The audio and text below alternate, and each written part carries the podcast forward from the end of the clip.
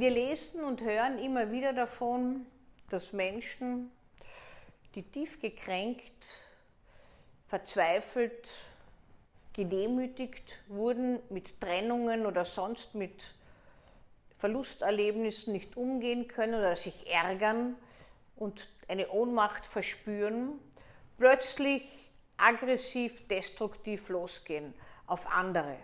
Entweder auf Angehörige, auf Unbeteiligte, wie das im Amok dann ist, oder sie suchen irgendwelche Orte auf, wo sie gekränkt wurden und äh, machen hier eine Abrechnung. Wie kommt es dazu?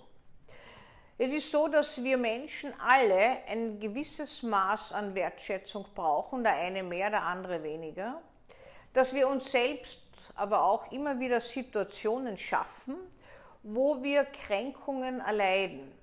Jetzt ist jeder unterschiedlich kränkbar und am meisten ist man kränkbar, wenn einem jemand etwas sagt, was man selbst auch fühlt. Das ist dann wie ein Stich mitten ins Herz und wenn sich derartiges häuft oder man selbst nicht gelernt hat, diese äh, Frustrationen konstruktiv aufzunehmen und umzusetzen, dann kann es dazu kommen, dass das gesamte seelische System zusammenbricht. Und zwar plötzlich. Bevor es zusammenbricht, hat man davor wahrscheinlich schon in der Fantasie die eine oder andere Rachetat einfach so vorbeiziehen lassen, dem zeige ich es noch, denen werde ich es zeigen und die werden schauen, wie ich die alle niedermähe und so weiter. Mörderische Gedanken sind nicht so vielen fremd, zumindest viel weniger als es meinem. Das heißt, in der Vorge Vorgestalt von solchen Daten ist die Fantasie, in der das durchgespielt wird. Das Gefährliche daran ist, dass es von außen nicht sichtbar ist. In vielen Fällen wissen wir zwar, dass Menschen, die dann Gewalttaten machen, sich zurückziehen, auffällig werden, weil sie Beziehungen abbrechen, im Internet recherchieren, sich manchmal mit Attentätern identifizieren, diese idealisieren, so wie Helden und mitunter auch den Wunsch haben, selbst auf der Weltbühne zu erscheinen, sei es auch durch eine destruktive Handlung, sei es auch nach dem eigenen Tod. Weil eines müssen wir wissen, wenn jemand plötzlich aggressiv losgeht auf mehrere, dann ist der eigene Selbstmord immer eingeplant. Zum Beispiel ist jeder Amok eine Verschränkung von Selbstmord und Mordgedanken. Da ist es äh, häufig, überhäufig so, dass der Amoktäter oder die Amoktäterin äh, sich selbst hinrichtet oder sich von Polizisten erschießen lässt. Das sogenannte Suicide by Cop sagen wir dazu. Das heißt, ich selbst bringe es nicht übers Herz, mich umzubringen, aber ich verhalte mich so, dass ich mit hoher Wahrscheinlichkeit zu Tode komme. Warum kann das nicht vorher abgefangen werden, werde ich oft gefragt. Das kann so schlecht abgefangen werden, weil auch der oder diejenige, die vor so einer Gewalttat steht, nicht spürt, dass es jederzeit losgehen kann. Es ist wie ein Gewehrschuss, der sich dann löst und der sich so löst, dass man eigentlich fast schon ohnmächtig dabei ist. Das heißt aber nicht, dass man ganz ohnmächtig wahllos auf Menschen schießt. Man kann durchaus zum Beispiel die oder den treffen, der einem so wehgetan hat oder die Freundin treffen, die einen verlassen hat, oder den Lehrer erschießen, der einen zu Unrecht behandelt und äh, veranlasst hat, dass man aus der Klasse geflogen ist und, und, und. Daneben gehen gleich mehrere mit. Man ist da nicht sehr zimperlich, wenn man, äh, wenn man so eine Gewalttat begeht. Aber das Ganze wirkt so, als ob es ein Sog der Situation wäre, die einen hineinsaugt.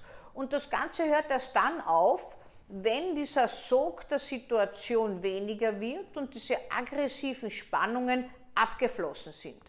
Dann kann es sein, wenn der oder die Täter überlebt haben, dass Erschöpfung eintritt. Erschöpfung und manchmal auch Erinnerungslosigkeit, die wird fälschlicherweise oft vorgeworfen, dass man sich nicht erinnern will. Tatsächlich sind ja Erinnerungslücken nicht etwas, was ja maßgeblich zur Schuld Fähigkeitsbeurteilung beiträgt, weil jeder Zweite kann oder will sich ja nicht erinnern. Aber bei einem sehr heftigen Gefühlsausbruch, wo man so über die Grenzen geht, dass man anderen das Leben nimmt und das eigene Leben eigentlich auch einplant, dass es verloren geht, kann es sein, dass durch diese heftigen Gefühle die Erinnerung danach nicht vorhanden ist. Viele dieser Daten laufen ungeplant, auch wenn sie geplant ausschauen, weil der Zeitpunkt nicht wirklich äh, festzustellen ist, wo das Ganze losgeht. Wohl kann es sein, dass einer plötzlich an einem Abend dann nach Hause läuft und eine Waffe holt und dann alle niedermäht.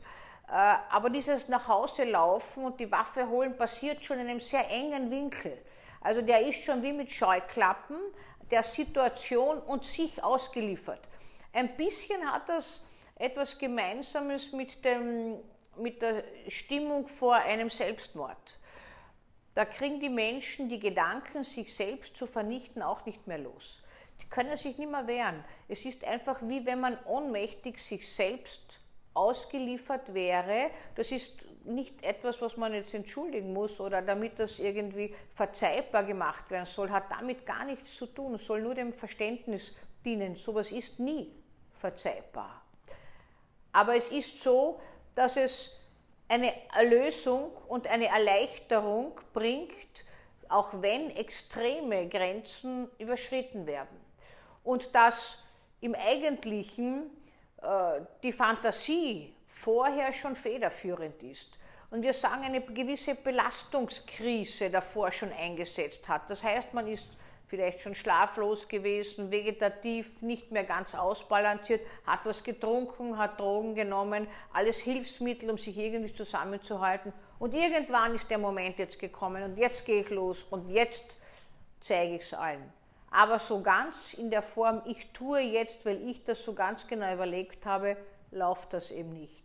Sondern auch derjenige, der es anwendet, ist letztlich Opfer seiner selbst und es läuft etwas ab, weil der Einzelne sich nicht mehr anders kontrollieren kann mit dem Sprengstoff, den er in sich fühlt. Das ist das, was wir Affektdelikt nennen. Affektdelikte sind geprägt von Affekten, wie der Name schon sagt, von Gefühlen, die sich verselbstständigen. Es ist meistens ein banaler Auslöser, eine Kränkung mehr, eine banale Bemerkung. Einmal noch sehe ich zum Beispiel eine Freundin, die mir so wehgetan hat und die sich danach noch mir gegenüber mies verhalten hat. Ich bin in der Spannung und ich bin schon in der Stimmung und dann geht es auch mit mir los. Ich laufe eigentlich ein Stückchen weit dann mir hinterher nach, um das Schlachtfeld anzurichten, was es in mir jetzt braucht, damit ich erlöst bin.